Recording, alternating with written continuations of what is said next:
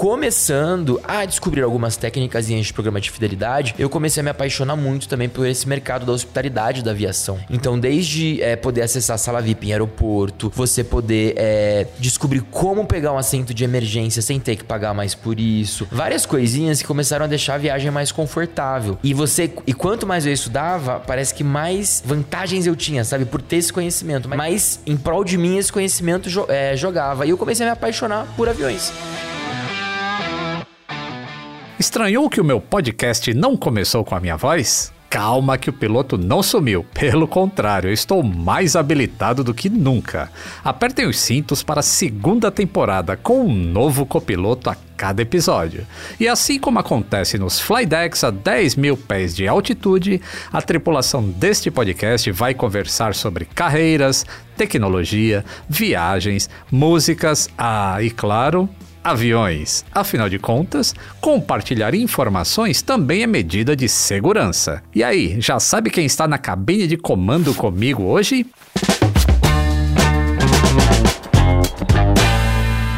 Atenção passageiros, eu sou o comandante Lito Souza. Bem-vindos a bordo da segunda temporada. A cada voo, uma nova configuração de cabine para uma viagem divertida e restauradora.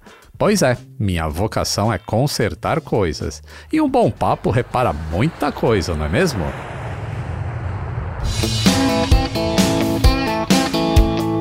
Atenção passageiros. Ideias em modo avião.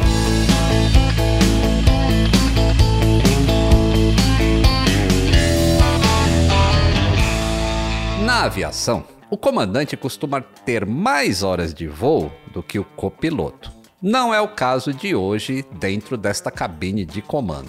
É muito difícil competir com as horas voadas deste viajante que está aqui hoje. Saudações aeronáuticas, Estevam. Bem-vindo a bordo do Atenção Passageiros. Esse voo é promocional e não vai contabilizar milhas, hein? Saudações aeronáuticas, meu amigo, mas acho que eu vou embora. Você não vai ganhar milha nesse voo aqui, eu não quero não. quero saber não. Brincadeira, Lito. Como é que você tá? Tudo bem, meu amigo? Tudo bem. Obrigado por ter vindo aí, Estevam. Cara, eu que adorei o convite. Obrigadão aí pelo bate-papo, por me receber aqui. O Estevam, para quem não conhece, é, na verdade ele se chama Lucas e é um viajante profissional. Ele começou essa carreira com o blog Estevam pelo Mundo e acaba de ser eleito o maior influencer influencer de viagem e turismo do Brasil. Você tem ideia de quantos voos já fez? Meu amigo, eu não tenho. E detalhe que eu baixei vários aplicativos nos últimos anos para tentar acompanhar. Mas já perdi tanto voo já, né? Que eu não computei. mas já foram assim, milhares e milhares. Você usa aquele My é, é, o antigo My Flight Diary, que agora se chama My Flight Radar 24. Exatamente, uso esse, o Flight Radar 24, e eu uso para países o BIM também, para computar cada cidade que eu passo, para não esquecendo. É, porque esse My Flight Radar 24 é muito legal que você vai cadastrando todos os voos que você já fez, e ele vai colocando um pininho no mapa do mundo e põe a rota. É, é bem interessante. É muito legal olhar depois assim, tudo pintadinho, voadinho. É. E depois desses milhares de horas voadas por aí, você já se imaginou comandando um avião? Meu amigo, acho que ser piloto não, porque ser piloto também tem que ter muita habilidade, além de conhecimento, né? Você mesmo agora é piloto também, né, Lito? E o negócio é que eu vejo aqueles botões, é tanto botão, uhum. que eu acho que se acontecesse algum, alguma loucura lá, eu não ia saber, eu ia, eu ia ficar me atormentado e começar a fazer story, entendeu? Eu não ia apertar botão nenhum. Eu ia começar a gravar, pegar minha GoPro, gravar pro canal, postar e pedir ajuda depois que o vídeo estivesse no ar, do que fazer. Aí seria tarde demais, então melhor não. Eu gosto muito é de voar voar, a sensação de voar. Já pensei em ser piloto, já pensei em ser comissário, mas eu gosto demais, assim, dessa coisa de audiovisual também. Uhum. Aí eu acabei, acho que, enxergando no YouTube a possibilidade de viajar e também compartilhar as minhas histórias, é, o mundo, as culturas através de imagens. Que é sensacional, aliás, o canal do Estevam, viu? Eu, eu me divirto com a ah, maneira com que ele transmite com as isso, informações. Inscrevam-se lá. Então, a coisa que, né, eu fico pensando assim, você viaja o ano inteiro como profissional. Quando você tira férias, férias, o que você faz? Você fica em casa? Eu fico em casa vendo uma série. é sério, as pessoas não acreditam nisso, né? Mas é, quando às vezes surge alguma viagem, algum trabalho, alguma coisa, a gente fala assim: nossa, você não pode nesse dia, mas você não vai estar em casa? Eu falei: exatamente, porque neste dia eu estarei em casa fazendo vários nadas com a minha família, é, com o que é meu namorado. E assim, eu gosto muito de passar tempo com os meus amigos, com a minha família também. E por eu viajar tanto, acaba sendo uma coisa muito rara, sabe? Eu perco muito casamento, perco muito batizado, aniversário. Uhum aniversário e tal. Então, às vezes, mas quando eu consigo um tempinho de férias, eu quero realmente estar em casa, porque se eu, eu sei que se eu for fazer uma viagem de férias, eu vou acabar gravando, é difícil segurar. Ah, o sonho ideal seria então ter alguém conhecido na família assim que vai casar na Grécia. Aí você Nossa, aproveita e vê o casamento lá, né? Exato. Família, tá aí a dica, hein? Pelo amor de Deus, alguém case na Grécia logo. E qual foi o máximo de tempo que você ficou sem voar? Como, depois que você se tornou um influencer, assim, de viagens? Olha, sem voar, acho que foi agora na pandemia, né? Nesse momento eu fiquei uns nove meses sem fazer nenhum voo. Foram assim, zero, zero voos mesmo, até que eu comecei a viajar pelo Brasil. Aí eu peguei o primeiro voo pra Porto Alegre, depois de nove meses eu fiz São Paulo, Porto Alegre. Acho que é uma horinha e 40, uma horinha e 50 de voo mais ou menos. E foi uma sensação de quase voo internacional. Porque, menino, tanto tempo sem voar foi tão bom. Como é que você conseguiu se reinventar, assim? Porque durante essa pandemia, o que aconteceu é que a aviação reduziu para 30% do que era. Os profissionais de aviação com salário menos da metade, ganhando pouco. Várias restrições sanitárias. E os seus vídeos são de você viajando. Aí, de repente, você tá, ficou quase dois anos sem viajar. Como é que você resolveu essa questão aí de... O que que tinha nos seus vídeos nesse período? Então, nós tivemos duas fases. A primeira fase foi aquela fase caseira, que ficou todo mundo em casa, tentando gravar em casa, produzindo conteúdo de casa. Que eu vou falar que foi uma experiência, mas não é o que eu amo fazer. Comprei um, um chroma key, tu compra aquele fundo verde, cafona, Aham, sabe? aham. Pra colocar um aeroporto de fundo, colocar uma cidade. Não, não, não, não ficou tão legal quanto eu imaginei na minha cabeça, mas eu tentei. Até que eu resolvi bolar uma série pra viajar pelo Brasil, que foi o Brasil 60. Eu resolvi roteirizar, assim, 60 histórias, 60 vídeos pelo Brasil e sair gravando. E aí eu acho que foi muito interessante porque muita gente queria conhecer o Brasil, mesmo a gente estando nesse momento de pandemia, né, onde eu tava começando a reaquecer o turismo interno quando eu comecei a fazer essa série, que foi em novembro do ano passado. Então os voos estavam começando, algumas rotas internas é, a voltar a acontecer e tal. E muitas pessoas curiosas em verem como estava a vida das viagens agora. Então, de fato, foi acho que uma série bem interessante, mesmo sendo dentro do Brasil, que infelizmente é, a audiência costuma preferir o exterior do que o Brasil. Ainda assim, foi uma série que deu muito certo, porque eu vi muita gente curiosa pra saber como que ficou o país durante, né, nesse momento durante pós-pandemia. E você criou cursos durante esse período? Ou deu aulas na internet? Também. Aí durante esse período eu comecei os, os meus cursos online que muita gente me pedia pra fazer. E antes da pandemia eu não conseguia parar pra fazer curso, porque eu só viajava. Aham. Aí eu consegui sentar com a minha equipe, a gente começou a roteirizar, a escrever, fazer uma pesquisa bem ampla com que a audiência realmente queria aprender, queria entender sobre milhas aéreas, sobre passagem barata. É, eu era uma pessoa, né, Lito, que eu comecei a viajar, eu era estagiário, então eu não tinha muito dinheiro. E eu só viajava de, assim, com promoção zona. Eu era aquela pessoa, assim, rato de promoção, sabe? Que sabia tudo. Ah, é. E comecei a estudar muito sobre milha aérea, que foi o que me possibilitou mesmo poder viajar. Aí eu descobri a executiva, né? Que eu até chamo de Execurrica no meu canal. e nesse curso eu ensino pra galera exatamente como eles conseguem viajar de classe executiva, pagando preço de econômica, e como eles podem juntar milhas sem ter que nem gastar muito no cartão de crédito. E aí eu passei meses estruturando isso, fiz outros cursos também sobre planejamento de viagem, cursos sobre cartão de crédito, quais cartões de crédito valem a pena e quais não valem. Tem gente que vai viajar com um cartãozinho achando que tá arrasando, aí a conta do cartão vem e descobre que tinha um montão de, de taxa de spread, de não sei o que, que nem imaginava no exterior. Então, é, a, minha, a minha missão também foi ajudar as pessoas a se prepararem nesse ano, sabe? Pô, eu, eu preciso fazer esse curso aí de Mas, milhas, meu, meu, amigo, você já tem o seu lugar garantido. É só usar o cupom LITO 100% que tá lá. a equipe já tá fazendo esse cupom agora. LITO 100. Mas eu vou fazer, porque agora eu aposentei, né? Então, Tô sabendo, meu amigo. Parabéns aí em 30 e quantos anos de... foi de aviação, 36 anos. 36 anos. É, e da empresa que eu trabalhava, 25 anos. Eu mantive os benefícios de viagem, só que como tá cada vez mais difícil viajar de stand-by porque os voos estão muito lotados, é Realmente. praticamente um benefício que não existe na verdade. Então preciso começar a usar milha. Vou ter que aproveitar muito esse teu curso. Ou da milha que é garantido, né? O, legal é que a gente ensina você a viajar tranquilo. Mas o stand-by, sempre pagando zero reais, aí isso aí é maravilhoso também, né? É, vou conseguir esses voos aí, tipo, no dia 31 de dezembro, que o voo não vai cheio, né? Dia 25 pra Dia passar o 25, Natal no avião. é. Aí consegue uma execurrica no stand-by. Mas calma, Lito, você vai vir pro curso de milhas, eu te ensinar tudo. Fica tranquilo. Engraçado, pouca gente sabe, né, que o, o nome milha vem de milhas. Uhum. A unidade de distância que é usada aí nos Estados Unidos, na, na Inglaterra, né, nos países anglo-saxões. Qual a, a dica mais importante para quem vai começar a viajar com milhas? A primeira dica que você tem que fazer. O seu curso. Primeira coisa é fazer meu curso, né? Boa, ali, tu gostei de ver, entendeu?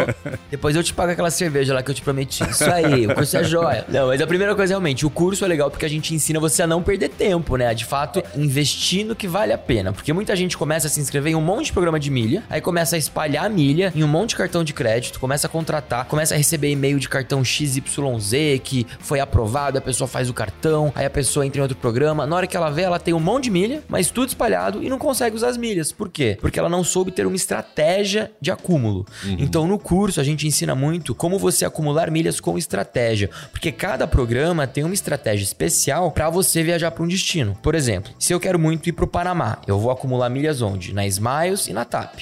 Não vou acumular milhas na Latam, por exemplo. Mas, se eu tô querendo, por exemplo, viajar pra Europa, Estados Unidos ou pras capitais brasileiras, eu vou acu- acumular milhas na Latam, porque é maravilhoso pra isso. Então, assim, cada estratégia vai te trazer um benefício especial pra um destino. Eu, quando morava em Campinas, eu acumulava muita milha na Azul, porque eu viajava muito de lá, eu morava a 20 minutos de Viracopos. Então, pra mim, realmente era maravilhoso ter muitas milhas no Tudo Azul. Então, acho que a primeira coisa que você tem que fazer é uma análise de o que você pretende fazer nos próximos dois anos de viagem. E a partir daí você vai começar a ver quais programas você vai usar para acumular as suas milhas e com quais bancos você vai combinar. Porque o grande segredo é combinar o programa da companhia aérea com o programa de banco. E aí sim juntar muitas milhas. Ah, isso é, é- é bastante interessante. Eu lembro que quem viajava com milhas era um pouco discriminado antigamente. Teve até, até um vídeo do Porta dos Fundos, né, que mostra alguém que tá entrando numa lotação e comprou o bilhete da lotação Com com, milha? milhas. Eu não vi E vai sentar no último banco, assim, sabe? Que era o que acontecia normalmente que as pessoas compravam por, por milha, né, uma classe econômica e vai parar lá no fundo do avião. Promocional do promocional, né? Mas o que eu acho legal, assim, é que você né, ensina também como usar esse benefício para viajar lá na frente uma classe executiva. Sim, pra tudo, né? Você pode viajar de primeira classe até mesmo. Eu viajei de primeira classe da Qatar, de milhas, paguei 2.500 reais na passagem com milhas. E já viajei de econômica também, pagando super baratinho com milhas. Dá pra fazer tudo. A execurrica, como você carinhosamente chama, né? Que é bom demais, né? Vamos falar sério. Meu Deus do céu. Qual é outro, outra coisa que você fala do que os, os, Que os humilhados serão exaltados. os humilhados serão exaltados? Porque, meu amigo, foram anos lá pagando caro, pagando caro na, na econômica. Eu lembro uma vez que eu paguei 6 mil, rea- 5 mil reais numa passagem pra ir pra Europa de econômica. Eu falei, gente, mas isso. E na época tava barato, né? Em dinheiro. Eu falei, isso não é possível. Hoje em dia eu pago menos que isso pra ir de executiva. Com milhas, entendeu? Por isso que eu falo que um dia a exaltação vem, meu amigo. É Eu só- acho que esse seu curso vai bombar, hein? Com certeza. Tem alguma companhia que é mais boazinha, assim, com os pedidos de, de emissão? Ou isso também De é um upgrade, segredo? E né? não posso contar, faz meu Ah, curso, sacanagem, eu vou falar. Depende muito da companhia aérea que você vai voar e da classe que você comprou o bilhete, né? Esse papo de que ah, você consegue um upgrade falando bonitinho no check-in é uma das conversas que eu mais escuto, mas isso é um grande mito. Não funciona. Não funciona. O que pode acontecer é você ter um status na companhia aérea e aí você conseguir um upgrade. Então, assim, às vezes você é um cliente frequente da companhia aérea e aí eles estão com overbooking. E aí eles vão priorizar clientes que têm um status pra irem lá pra frente, né? Pra sentarem numa execurrica, numa primeira classe e organizar a galera na econômica que não tem status. Agora, só porque você usou um perfume cheiroso ou penteou bem o cabelo, ninguém vai te dar um, um upgrade assim no balcão, não. Isso, isso aí é, isso é mito. Isso aí não acontece. Aliás, meu amigo, nem te expliquei o negócio das milhas, né? Por que, que surgiram os programas de milhagem. Na verdade, a gente fala milha no Brasil, apesar de ser sistema métrico, a gente usa quilômetros e metros aqui. Aham. Mas é porque em 1981, a American Airlines começou o A-Advantage, que é um programa de milhagem que eles usavam para recompensar os passageiros mais frequentes. Então eles começaram a ver é, uma demanda frequente de pessoas que voltaria caso tivesse uma bonificação. E aí surgiram os programas de milhas, onde você ganhava uma quantidade de milhas voadas em bônus. Então como é que funcionava antigamente? Se você voasse, por exemplo, 100 mil milhas, você ia ganhar um bônus de 100 mil milhas para usar de certa forma na companhia aérea. Com o tempo isso foi evoluindo, chegou aqui no Brasil também, e aí começou a misturar com ponto, milha, é, tem outros programas que chamam de átomos, chamam de não sei o que, de quilômetros de vantagem, tem de tudo agora. Aham. Mas o importante que você tem que saber é que milha, ponto, é, isso tudo, isso é uma denominação que deram pro nome de uma moeda, que é como se fosse hoje eu gosto de comparar até com o Bitcoin, né? A gente tem o Bitcoin que tem a sua cotação, a milha também tem a sua cotação. Então, uma milha da American Airlines, por exemplo, tem uma cotação diferente de uma milha da Smiles ou da Latam. Cada milha tem a sua cotação. E aí criou-se esse mercado de milhagem. E mesmo a gente não usando o sistema é, imperial aqui, né? O sistema de milhas e tal, o brasileiro caiu no gosto brasileiro. Então tudo virou milha. Milhas e, E- pontos. Às vezes nem tudo dá certo nas suas viagens, né? Não, vixe. Você já passou, eu lembro que eu tava ouvindo no carro. Eu tava dirigindo e tava ouvindo você falando de um vídeo. Eu não, sei, não lembro agora se era stories ou se era um vídeo. É. De um perrengue que você passou em Paris. O que, que aconteceu? O negócio da conta, não Hum, Meu é? Deus do céu, eu caí no velho golpe da conta, hein, gente? Como é que pode? Uma pessoa tão viajar. E eu, eu, eu olhava pra mim no espelho e eu falava, guerreiro, o que é isso? Reage, não é possível.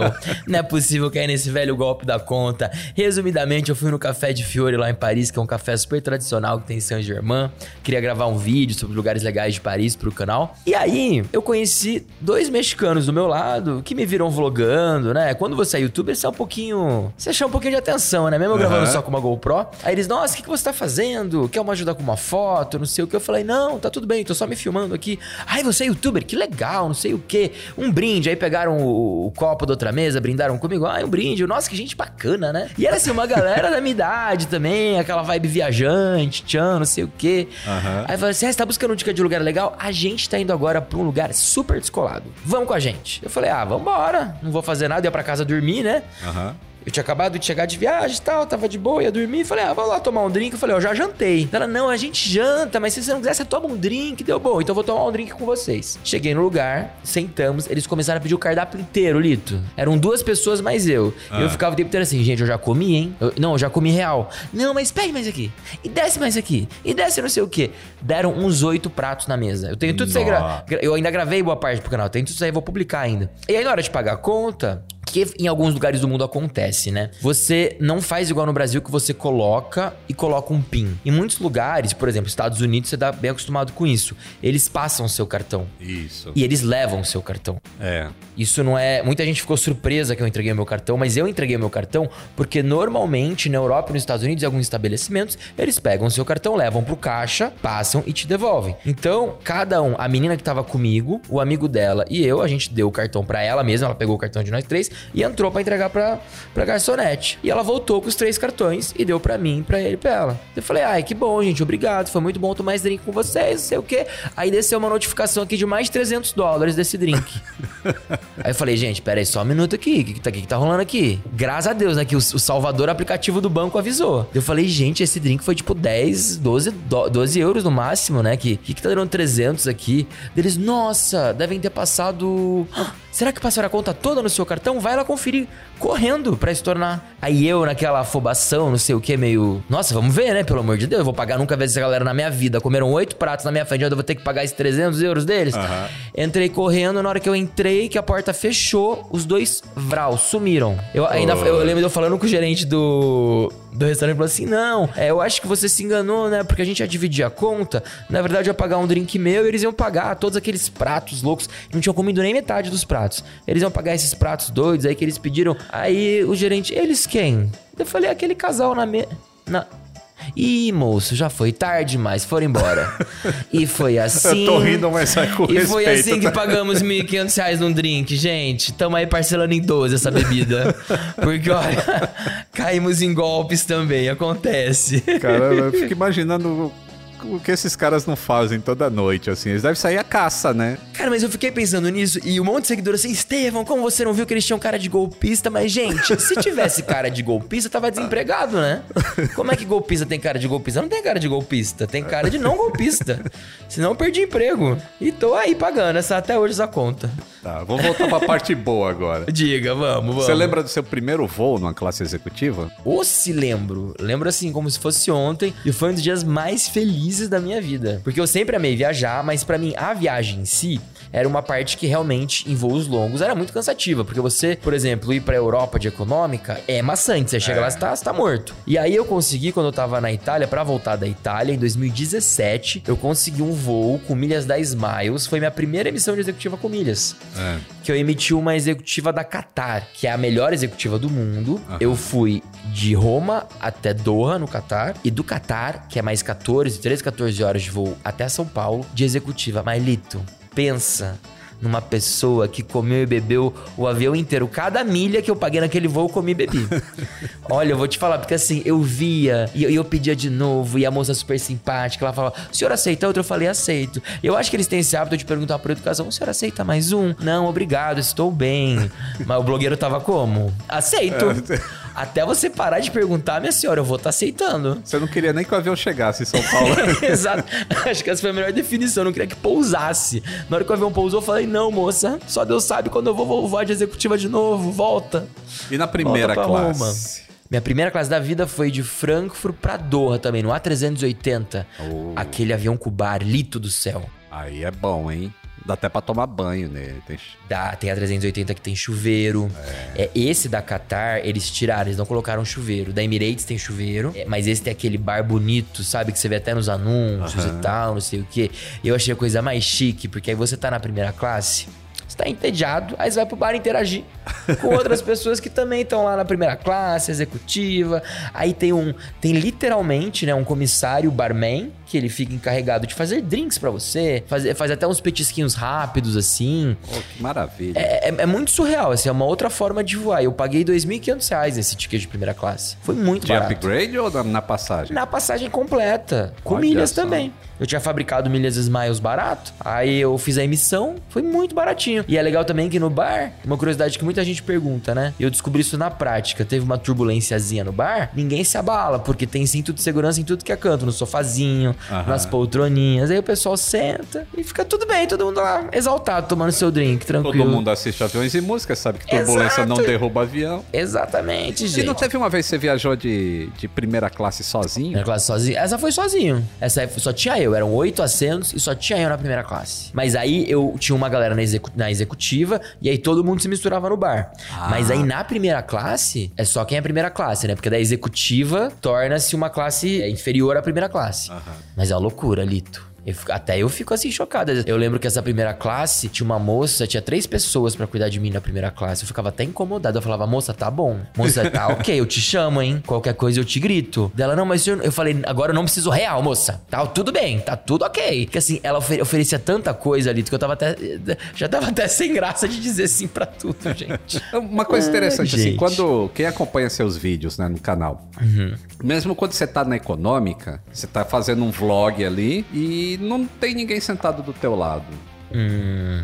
Tem algum segredo para conseguir viajar sem ninguém ou é pura sorte? Mas é claro que eu também ensino no meu curso estes belos segredos. Vou, vou, dar um spoilerzinho aqui. É, tem várias dicas para você conseguir viajar sem ninguém do seu lado, tá? Uma muito útil é você usar um aplicativo que chama-se Flight Expert. O Flight Expert, você consegue colocar o número do voo, ele vai te mostrar a aeronave e em tempo real, o mesmo mapa que você está vendo no seu celular é o mapa que a galera do voo tem. Então você sabe exatamente quais assentos no voo estão vagos. Então, na hora de fazer o meu check-in, ou então logo antes, né? De, às vezes eu chego no aeroporto faltando 40 minutos pro voo, 50 minutos pro voo, eu entro no aplicativo, olho o mapa e já remanejo meu assento para um assento que esteja sem ninguém do lado. É pago esse aplicativo? Gratuito, três consultas por dia, né? E aí o pago é 9,90 dólares por mês, se não me engano. Para quem viaja muito, vale a pena também, porque você consegue ver disponibilidade por milha de voos com esse aplicativo.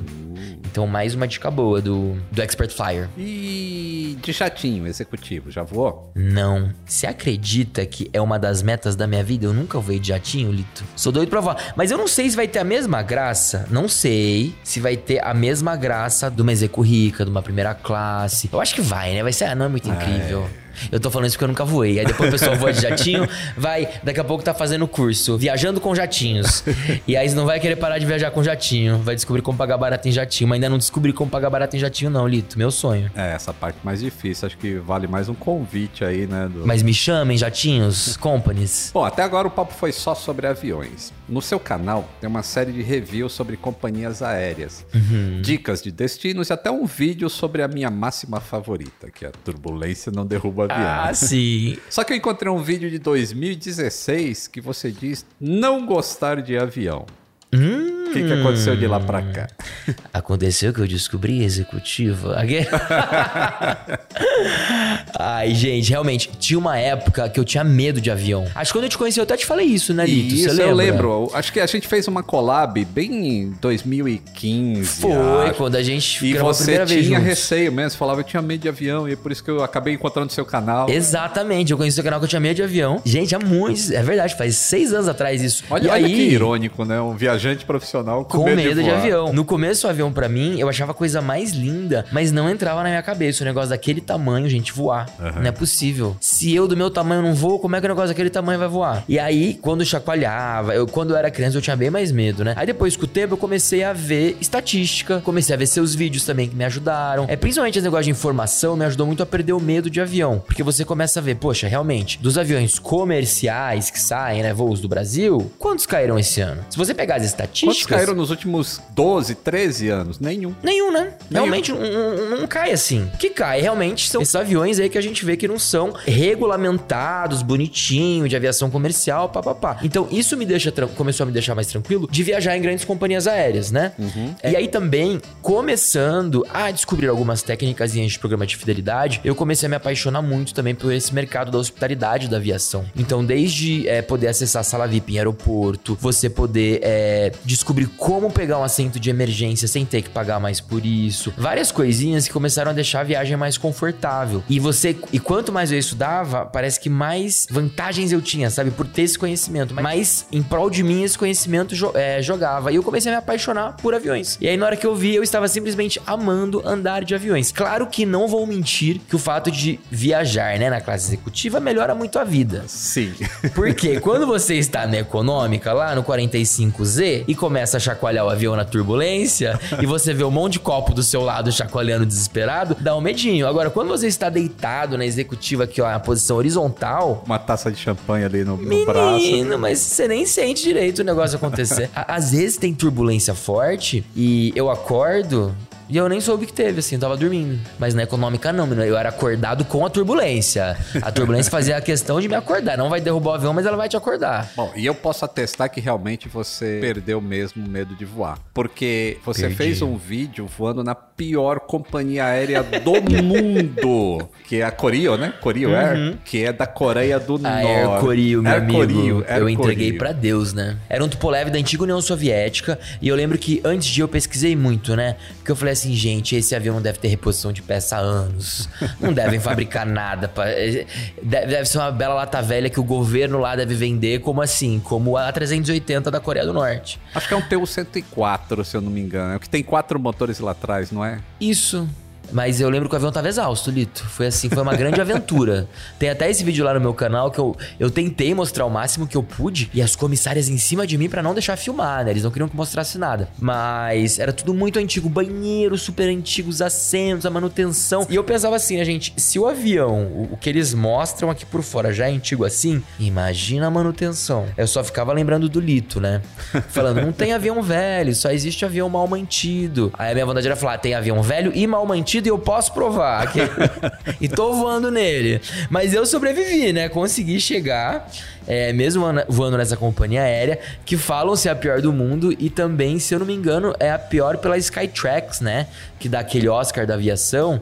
Eles nunca conseguem, acho que nem uma estrela, se não me engano. Ah, porque É sofrido o é, negócio. tudo tão fechado lá, né? Que eles não Muito. acho que eles não voam pra fora. Qual, o voo foi de onde pra onde? Foi interno, né? É, tem dois voos internacionais na Coreia do Norte. Tem um voo que sai de Vladivostok e vai pra Pyongyang, que é a capital. Aham. E tem outro voo que vai de Pequim pra Pyongyang, que é o que eu peguei. Esse voo em si é uma hora e meia mais ou menos, assim. É um voo até que rápido. E eles têm, se não me engano, acho que eles tinham 19 aviões, na época que eu pesquisei. Eles tinham 19 aviões e todos são modelos de aviões soviéticos. Eles não têm, assim, nenhum avião capitalista, digamos, né? Tipo, não entrou nenhum Boeing, nenhum Airbus por lá. E acho que não vai entrar tão cedo. Mas deu, deu certo. Fui e voltei no Maravilha. mesmo avião. É o aquele de quatro motores, é o TU-204, Tupolev Sim, 204. senhor, um tupolevinho novíssimo, Lito, lá da época da União Soviética. É, acho que o único lugar do mundo que ainda voa esse avião é lá na Coreia do Norte. Eles Jura? têm, eu acho que tem só mais um voando na, na Rússia, Aham. que é militar. Meu Deus do Os- céu. os civis tão- Pelo bem da humanidade, né? Que bom que só tem dois voando. Porque aquele negócio lá, Jesus, não sei nem como é que voava. É, é- é uma experiência antropológica, mas valeu. Falando ainda de Coreia, né? Uhum. Qual a principal diferença que você notou lá quando você tava, tipo, chegou no aeroporto e você vai passar por uma segurança, revistaram teu notebook? Como é que funciona isso lá? Nossa, meu amigo, eu vou te falar que é muito mais tenso que a imigração, qualquer imigração que eu já passei, né? É. Que eu tenho muito seguidor que fala assim: ai, tô indo pros Estados Unidos, tô nervoso. Menino, vai pra Coreia do Norte pra você ficar nervoso. Lá você fica nervoso. Porque, primeiro, antes de você entrar no país, eles te passam toda uma checklist do que não pode ser encontrado com você. Então, não pode ser encontrado nenhum símbolo religioso, nenhuma foto que incite sensualidade, é, nada que vá contra os líderes. Você recebe essa lista antes? Essa lista antes, recebe toda uma listagem, né, que eles mandam pra você e fala assim, ó, não pode, por exemplo, andar de jeans, não pode é, levar uma cruz. Digamos assim, uma coisa simples aqui no Brasil, um crucifixozinho, um escapulário e tal, não sei o quê. Gente, é minha cara esquecer isso na minha mala e entrar lá, o cara revistar e falar assim, por que você tá entrando com uma cruz no meu país, hein? Você sabe que aqui isso... Então assim, menino, E- eu fiquei mas- tenso de um jeito. Mas eles chegam, tipo, pegar o teu celular, pedir pra- pra você desbloquear e ver as fotos do celular? Sério? Literalmente, ele abre seu celular, ele abre o seu computador. A primeira coisa que ele fez, ele abriu meu computador e colocou um cabo, um plugou alguma coisa, pegou meu celular também da minha mão. O celular eu desbloqueei, o computador eu não desbloqueei. E até hoje eu não sei como que ele desbloqueou meu computador, porque era um MacBook. Aham. E a gente sabe que é um pouquinho difícil, né, você assim abrir o MacBook. Ele na hora desbloqueou, abriu e começou a navegar assim. E ele sabia todos os atalhos do MacBook. O meu MacBook é configurado nos atalhos clássicos de dedo assim, Aham. de rolagem, ele sabia fazer tudo. iPhone entrou nas minhas galerias, é, foi na minha lis- lista de. Isso assim, em poucos minutos, tá? Tudo muito rápido. Foi na listagem de aplicativos, tudo, tudo rolou assim com o dedo pra ver se não tinha nada suspeito e me devolveu. Caramba. Aí eu respirei fundo e falei amém. Meu medo era, né, gente? Às vezes tem aquele nudezinho vazado, às vezes tem alguma imagenzinha que não era pra estar lá, e do jeito que a gente é azarado, ele vai cair bem naquela imagem. Tem 50 mil fotos na galeria, mas na hora que ele vai rolar, ele pá, para no que não deveria. Mas graças a Deus não deu em nada. Nem no celular, nem no laptop. Aí eu entrei. E na hora de sair, eles revistam, mas eles revistam muito mais tranquilamente. Porque o maior medo deles é que alguma coisa de fora entre. Aham. Né? Então, assim, ah, se você tá saindo com tem, não tem nada pra sair é, lá. tô saindo com uma bebida especial, uma comidinha daqui, leva pro seu de souvenir, entendeu? Agora, o medo deles é a galera que chega principalmente com bíblia, com DVD, com coisas assim pra catequizar ou, ou- ou mudar o pessoal lá dentro. Bom, então, o seu pior voo na vida não foi o voo mais longo. Hum, Qual que foi o voo mais longo que você fez? Foi esse de, de Doha pra São Paulo? Ou teve mais? Você foi pra Austrália já? Já, já fui. Ah, Voo mais longo de uma tacada só, eu acho que foi São Paulo, Doha, São Paulo, Dubai, né? É, esses são os mais... Da Assim, 14 horas vral, e meia, né? 14 horas e meia sem sair da aeronave. Mas eu já fiz, eu, eu digo, né? Até tem um, um, um vídeo no meu canal que é o voo mais longo que já fiz até o Japão. Que é um voo só, é o mesmo voo, né? O mesmo localizador lá. São Paulo pro Japão, só que você muda de aeronave, porque não tem um voo direto. Você foi via Los Angeles ou foi pela Europa? Nenhum dos dois. A primeira vez eu fui via Vancouver, no Ei, Canadá. caramba. Fui via Canadá. E a segunda vez eu fui pela África do Sul, acredita? Com a South Africa. Uh, esse é. é. longo, hein? Esse é longo. Foi é, São Paulo, Joanesburgo, Joanesburgo, Hong Kong. A Varig Aida. tinha um voo assim. A Varig tinha um voo São Paulo, Via Joanesburgo, Hong Kong. Ai, um que 747. Mentira. Ai, Varig, saudades, volta. É. Esperamos. Mas tem um voo que eu quero muito fazer, que é o voo mais longo do mundo, que é de 19 horas, que é um voo da Singapore Airlines. E não tem nesse voo a econômica tradicional, né? Eles, o voo é tão longo, mas tão longo, imagina, quase 20 horas, que eles aboliram a classe econômica normal e só tem econômica premium, Aham. Que é, É, é que é o mínimo. tem que ter o mínimo de conforto. Gente, é o Ele mínimo. dá quase é 18 horas, né? 19 horas, 19 parece, horas de voo. voo. 19 então, a pessoa morre ali se ela tem qualquer coisinha É de perigo. trombose. É. Não, a gen- a gente ri, mas é real. É, perigosíssimo É, ficar é nessa perigoso. posição. Ficar quase um dia inteiro, né? Literalmente um dia Isso, inteiro. porque você já tá com a oxigenação mais baixa, fica Mesma parado posição. sem fazer nada, em baixa temperatura, então o risco. É, fa- faz um mal danado. Mas quero fazer esse voo, entendeu? Já quero a experiência louca. É, acho que ele sai lá de Singapura e vai até. É, o- é o de Nova York? Eu acho que é Nova York e Singapura, se não me engano, Que esse é, voo. Acho que é. Deixa eu ver. Você já experimentou um voo que não decolou uma vez? Ih, vários. No avião da extinta Panam? adorei. É bem recente, por sinal, há poucos meses. E adorei essa experiência, foi muito legal. Tu já foi lá, Lito? Não, não foi ainda, eu quero ir lá ver. Você vai Você adorar. gostou? Eu adorei, é muito legal. Eles pegaram um avião antigo da Avianca e transformaram num, numa experiência assim surreal. É com aquele serviço clássico, né, dos anos de ouro da aviação e Uniforme, tal. né, bonitinho. Uniforme, aquele aquele glamour e tal. Só que você não decola, é um voo de acho que umas duas, duas horas e meia, né, de voo que eles falam. Só que a ideia mesmo é você curtir a experiência. Então é pra quem ama avião. E como eu hoje sou uma pessoa que ama aviões, eu, eu fui com tudo. Fiquei lá sem sair do lugar e adorei. E aeroportos? Você tem uma avaliação de aeroporto assim? Qual aeroporto que é legal? Onde que estão as tomadas pra carregar celular? Tenho. Aliás, na época que eu comecei a, a, vida de viajante mochilando, né? Eu acompanhava até um site que chamava Airport Sleepers. Airport Sleepers. Esse é um site pra você dormir nos aeroportos e ranqueava os melhores aeroportos pra você dormir e com dicas, por exemplo, ah, no terminal 2, se você for pro do lado do terceiro elevador à esquerda, não tem segurança. Pode dormir à vontade e esperar seu voo naquelas poltronas, sabe? Eu comecei a acompanhar esses sites, achei muito legal. E na minha cabeça eu comecei a ranquear alguns aeroportos que são os que eu mais gosto.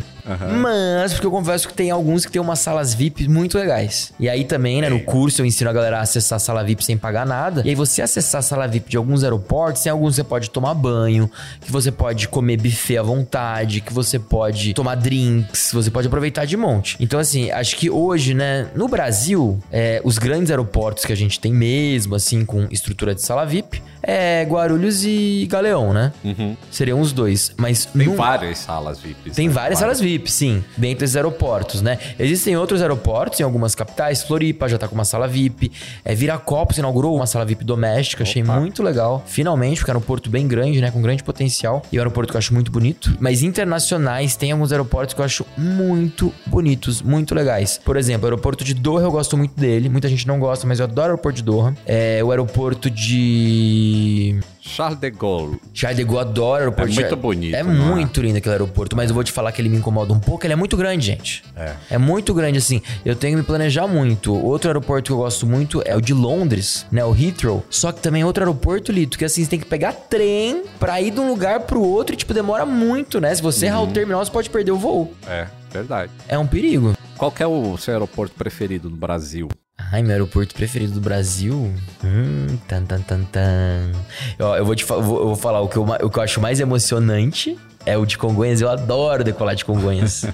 eu adoro pegar voo de Congonhas. Assim, parece que você tá decolando de dentro dos prédios, decolando da rua.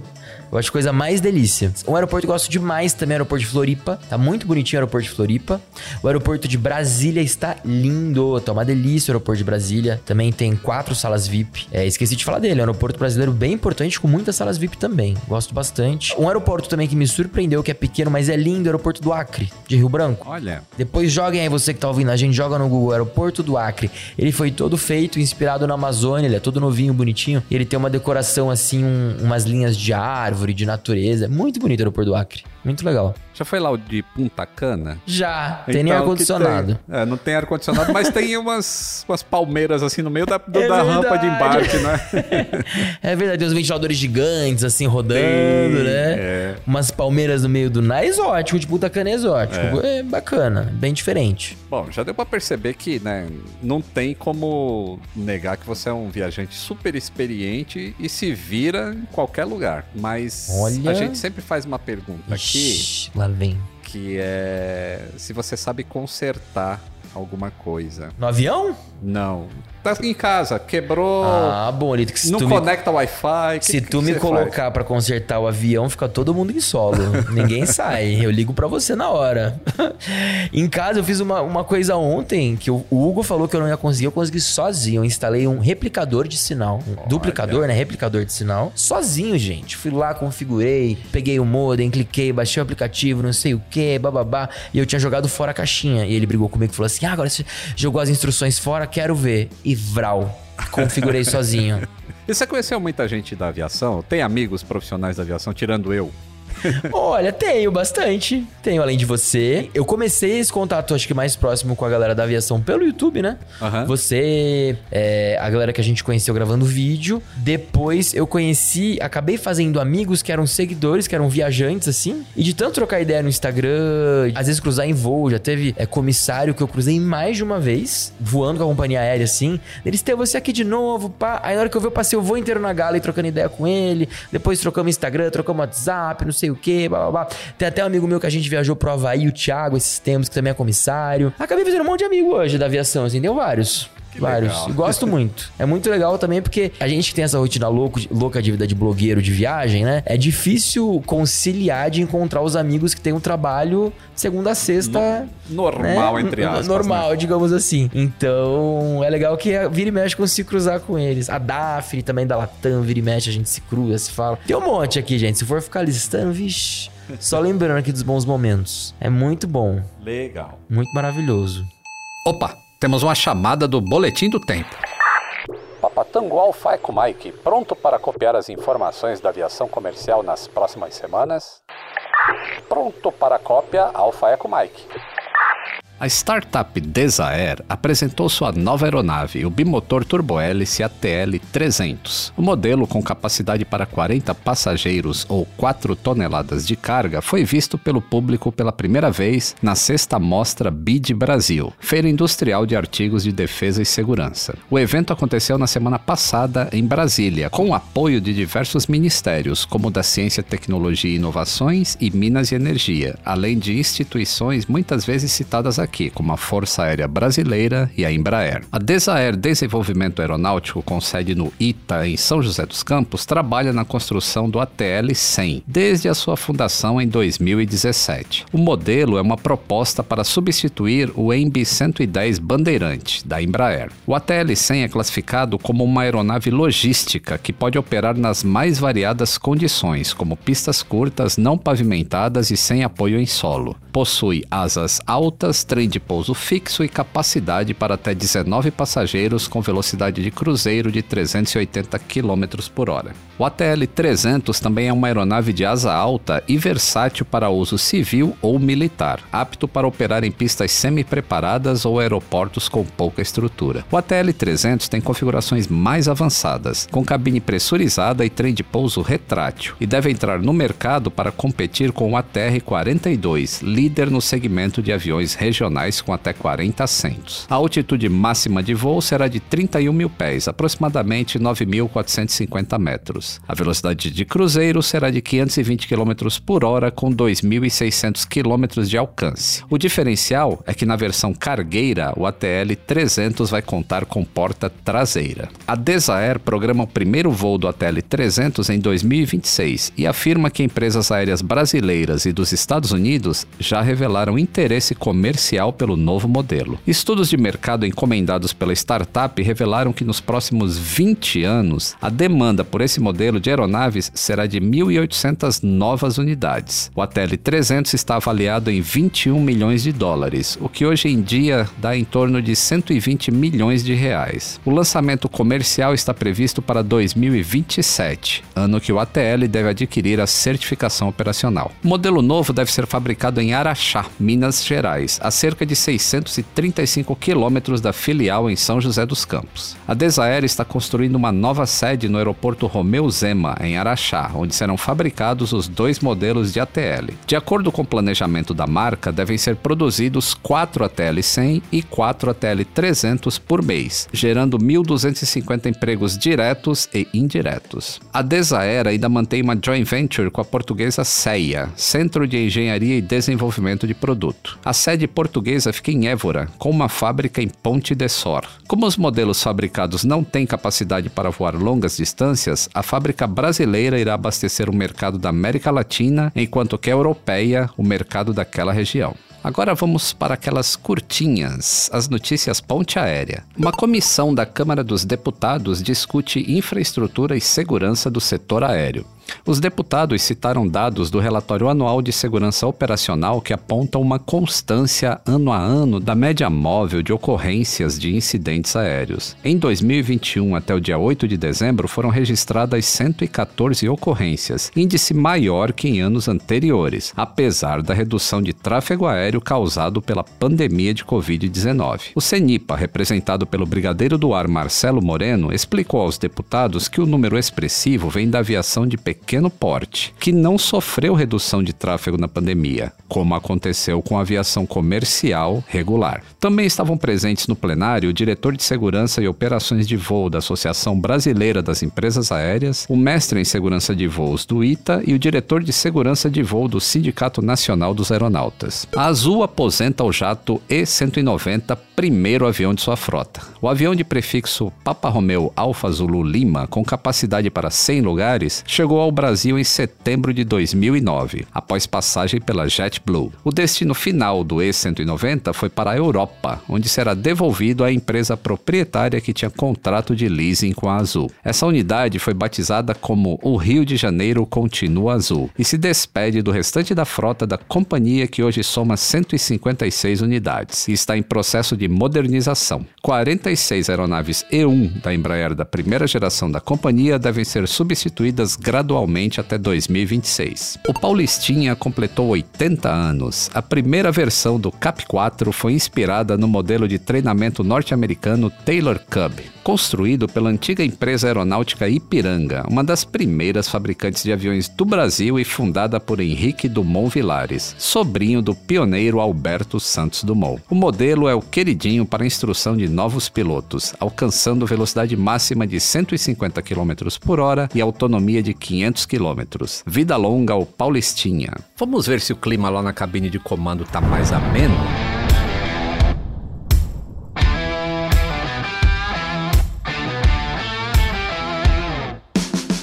Estamos de volta na cabine de comando com o copiloto Estevan. Olá. Estevam, você tá numa fase mais turbulenta da vida ou tá em céu de brigadeiro? Minho, eu tô, eu tô em céu de brigadeiro, mas a turbulência ela vem do nada de céu claro às vezes, né, meu amigo? Que aquelas turbulências de céu claro, quando a gente acha que tá tranquilo, vral, vem uma turbulênciazinha. Mas eu tô sempre no céu de brigadeiro, que é sempre alegria, Lito. Tipo uma nova variante de Covid, oh meu Deus. É tipo isso, tá achando tudo bem? Vem a Micron lá pra dar aquele tchan, entendeu? Mas a gente tá, tá bacana, tá joia. Você fala quantos idiomas? Seu blog começou em inglês, né? Nossa, vocês pesquisaram tudo! Meu Deus, produção, vocês mandam muito! Olha, menino, promove essa galera que eles estão merecendo, Lito. Nem eu lembrava disso. Meu blog ele começou em inglês em 2011, há exatamente 10 anos, gente. Vai fazer 10 anos o blog. Eu comecei em dezembro de 2011, eu ia fazer um mochilão pelos Balcãs e eu queria compartilhar minhas aventuras não só com os meus amigos aqui do Brasil, mas com os amigos do intercâmbio que eu tava fazendo. E aí eu falei, vou escrever em inglês também, porque daí a galera do intercâmbio lê e os brasileiros também leem. Uhum. Detalhe que nem meus amigos aqui do Brasil não queriam saber, né? Falaram assim: não, tu inscreve em português.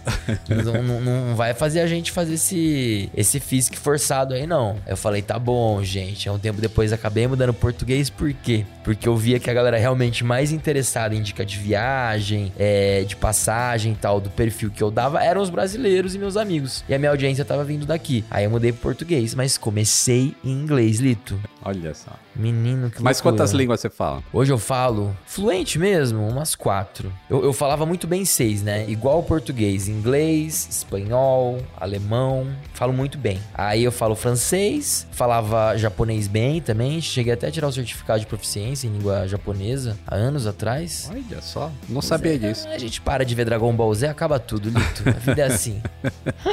Bom, até os 22 anos de idade você tinha um trabalho formal. Uhum. E o que, que esse trabalho formal te ensinou? O que trouxe assim de bagagem para você fazer essas viagens aí? O que, que o mundo corporativo te ensinou? Olha, foi tudo na minha vida, viu, Lito? Eu sou muito grato a ter tido a chance de trabalhar CLT, a ter tido a chance de é, Mexer em planilha de Excel. Aham, em fazer planilha de Excel, em ter horário, apesar de ter pavor de horário. Eu fui uma pessoa que, assim, eu precisei disso para acho que hoje o Estevão pelo mundo ser o que é, né? Que hoje a gente também, que é blogueiro, que é youtuber, a gente tem uma empresa. Aham. Então, para você tocar uma empresa, se você já trabalhou em uma, isso ajuda muito. Então, tudo que eu vivenciei lá atrás, eu trabalhei em duas grandes empresas. Uma foi a IBM e a outra foi a Bosch. Eu tive a chance de trabalhar com produtos que eu não era apaixonado por eles, mas me ensinou muito sobre comprometimento, muito sobre trabalho em equipe, muito sobre empatia com as pessoas. Eu aprendi, foram uns quatro anos trabalhando assim, mas nossa, eu aprendi muito nesse período e foi necessário para que eu pudesse criar minha empresa e criar o meu sonho. Eu acho que se eu tivesse assim começado do nada, com certeza eu não teria feito metade do que eu fiz hoje. Então eu aprendi muito, fora os amigos que até hoje tenho grandes amigos dessas empresas que a gente se vê até hoje. Ah, isso é legal. E eu atesto e dou fé, viu? Ah, É, né? o- fazer parte do mundo corporativo te ajuda muito depois você a criar o seu próprio negócio. Recomendo. E fazer muitas viagens assim, porque você faz viagens seguidas. Como é que você lida com jet lag? Leste, oeste? O que, que é pior? Menino chama Rivo. Não, sacanagem. É... eu me hidrato, tomo muita água. Eu, eu não, não tenho muito o que fazer, né? Às vezes eu tenho umas viagens que são loucas do tipo. Agora, com a pandemia, realmente parou bastante. Mas antes da pandemia, eu chegava a fazer quatro, cinco países num mês. Então, às vezes, eu fazia é, coisa. Estados Unidos, Europa e Ásia. Eu lembro que teve um mês que eu fiz é, Itália, Austrália, México. Voltei pro México. Então foi assim, um Nossa. fuso ali, depois avança tudo e volta tudo. Então realmente você fica louco. Eu lembro que eu cheguei em Cancún, eu dormi 24 horas. E a galera vai ficar na cama. Eu falei, vou ficar na cama. Vim até Cancún pra ficar 24 horas na cama, gente, eu não consigo. Então realmente às vezes tem horas que eu preciso é, me entregar e dormir, descansar pra dar uma recuperada e seguir. Mas eu amo assim, o, é, é, é um pique que vem natural. Eu gosto muito. Mas de fato eu tenho um jet lag bem desregulado. E tem, tem música assim nessas tuas viagens? Quando você não tá vlogando, você fica ouvindo uma playlist ali, o que que rola nessa playlist? Ou fica ouvindo podcast? Eu fico assistindo aviões e Aqueles, não, eu fico vendo. Eu adoro música, sou viciado em música. Adoro música. Tenho até minhas playlists favoritas e tal, nos aplicativos. É, gosto de consumir canais do YouTube. Escuto muito podcast também. Tem de tudo. Mas pra mim, música, eu gosto muito quando eu tô viajando, colocar uma trilha sonora e ficar me imaginando num clipe. Acho que, acho que todo mundo já fez isso, né, gente? Eu já fiz. Você já fez, né? Eu gosto muito de me adaptar ao local. Então, assim, eu tava indo pra Paris agora há duas semanas. Eu coloquei é, Carla Bruni e Mika e ficava ouvindo no avião. pra- Enquanto a, a, a comissária servia macarrons com um cafezinho. Eu me sentia muito parisiense. Aí eu indo pra Cancún já coloco um reggaeton, entendeu? Ah, pra já entrar no clima do depende de reggaeton. onde você vai, Eu sou muda. muito variável, exatamente. Tô indo pro Rio, já coloco uma Anitta e um pancadão. Eu sou assim também. Eu sou bem. Eu, eu não tenho um estilo favorito, não. Eu gosto de tudo. Mas eu gosto de música animada. Eu tenho muito isso. Eu não gosto daquelas músicas chorororô, não. Ah, No máximo, um sertanejo universitário vai. Agora, começou a, a sofrer muito, não, não, não, não, não curto, não. agora a pergunta mais difícil de todas, hein? Hum. Fala aí três países Ai, que você ainda não conhece e gostaria de conhecer.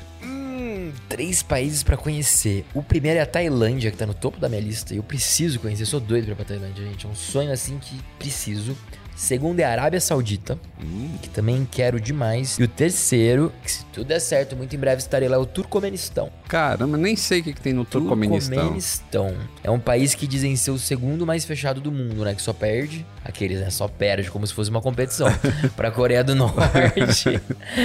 e é um país que é muito diferente de tudo. Ele foi projetado todo em mármore. É, quem estiver ouvindo aqui depois joga aí no Google Turcomenistão. Vocês vão ver as imagens. São avenida, avenidas largas gigantescas de mármore. É tudo muito luxuoso. Quase ninguém na rua. Também eles passam hoje por um, um esquema meio parecido com a Coreia do Norte, assim, de ditadura e tal. Mas é possível fazer turismo. E eu gosto muito de equilibrar, assim, aquele turismo mais convencional com um turismo de curiosidade, que é trazer lugares pouco explorados ou pouco conhecidos pra quem me acompanha. Então, esse e Arábia Saudita estão na minha lista. Já a Tailândia é um destino super popular, super conhecido, mas também tá na minha lista. Olha só. E pra encerrar, viajar é caro? Não. Se você não está viajando é porque viajar não é sua prioridade. Essa é a verdade. Boa resposta. é verdade. É igual o tempo, gente. Todo mundo tem tempo. Sabe quando a pessoa fala assim, ah, vamos marcar? Vamos, ai que eu tô sem tempo. Não, que você não tá afim de encontrar. Não tá gerenciando seu tempo Tá direito. gerenciando. Se tu quer viajar e você se orientar, se você se planejar e se você traçar uma meta, você chega onde você quiser. É, uma, é até uma frase que eu falo muito no final do meu canal, assim, sabe? Tu pode chegar onde você quiser, seja Piraporinha da Serra, seja Tóquio no Japão. Tu vai, só se planejar. Isso aí. Atenção, passageiros, vamos iniciar o nosso procedimento de descida. Sente-se ainda mais confortável e aumente o volume do seu som. Copiloto Esteban, o nosso papo está chegando ao fim. Ah. Em qual aeroporto você gostaria de estar pousando agora? Ah, eu quero desembarcar no aeroporto de Sydney, na Austrália. Tem como? Nossa, longe, hein? Um A380 dá quantas? E, ah, já até falou modelo de avião, que era a minha próxima pergunta. e Ah, qual Ixi. modelo de avião? A380, olha só. Já quero um A380 da quantas, deitadinho, colocando agora a poltrona em posição de, de pouso, entregando meu drink para a comissária, agradecendo pelo belíssimo voo, agradecendo o nosso comandante Lito também por este voo maravilhoso, sem turbulências. É muito boa a experiência de voar. Ah, eu amo. Estevam, muito obrigado por Ah, ter aceitado o agradeço, convite de vir bater um papo aqui no Atenção Passageiros. e Para, prazer foi meu. Gente, vocês pagaram um cachê tão bom que eu falei, vou ter que vir, não vai ter jeito. Deixa suas redes sociais aí pro pessoal te achar. Quem quiser me acompanhar, saber mais sobre viagem, aviação, milhas aéreas, me acompanhe no Estevão pelo Mundo. O meu arroba é com E, né? E de escola, E de eco. Estevan, Estevam pelo Mundo. E é em tudo. YouTube Estevão pelo Mundo, Instagram Estevão pelo Mundo, TikTok Estevão pelo Mundo, Facebook Estevão pelo Mundo. Twitter eu não uso, o Lito usa muito Twitter. Sigam ele lá, porque ele adora o Twitter. Eu não. Adoro. Eu preciso me, me educar no Twitter ainda. Mas obrigado, Lito. Adorei, meu amigo. Valeu. E a gente se vê numa próxima viagem, no próximo aeroporto. Até o próximo. Atenção, passageiros, chegamos ao nosso destino. Toda quinta-feira, um novo voo te aguardando no Globoplay e em todas as plataformas de áudio digital. Antes de desembarcar, não se esqueça de seguir o podcast no Spotify ou na Amazon Music, assinar na Apple Podcasts, se inscrever no Google Podcasts e Castbox ou favoritar na Deezer. Assim você não perde o check-in para o próximo Atenção Passageiros. Para mais histórias de aviação, me encontre no YouTube, Instagram, Twitter ou TikTok, sempre como Aviões e Músicas. Atenção Passageiros é uma experiência de áudio criada por Aviões e Músicas em parceria com a Globoplay e coprodução com a Movie ID Filmes. Eu, Lito Souza, apresento cada um desses voos, com a coordenação de Mila Seidel e assistência de produção de Ana Beatriz Reis. Ivo Duran é o produtor executivo. Camila Lourenço faz o roteiro e produção, e Pedro Augusto faz a captação e edição de áudio. Até a próxima cabine! Tem sugestão de convidado? Deixe um comentário no meu Instagram, arroba aviões e músicas.